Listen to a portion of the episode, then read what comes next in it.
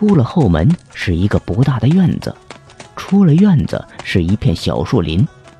方墨走走跌跌，但树林太过空旷，完全找不到一个隐蔽的地方用来藏身。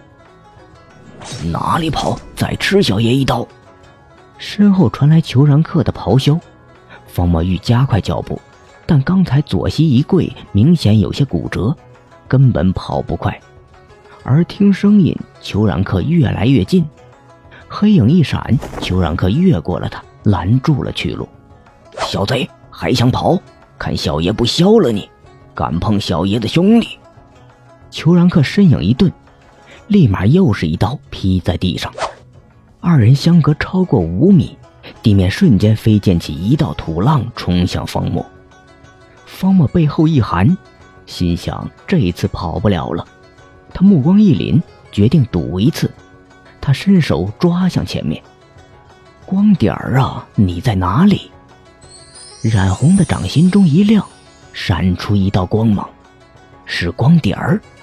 来呀，带我走。谁料那光点一闪，却消失了。光芒之后，方木的手中却出现了另外一个东西。他一握，好熟悉，好亲切，这种感觉就像握住自己的手一样。魔方，他的魔方回来了。眼看土浪近在咫尺，他手中一转，世界再次黑暗了。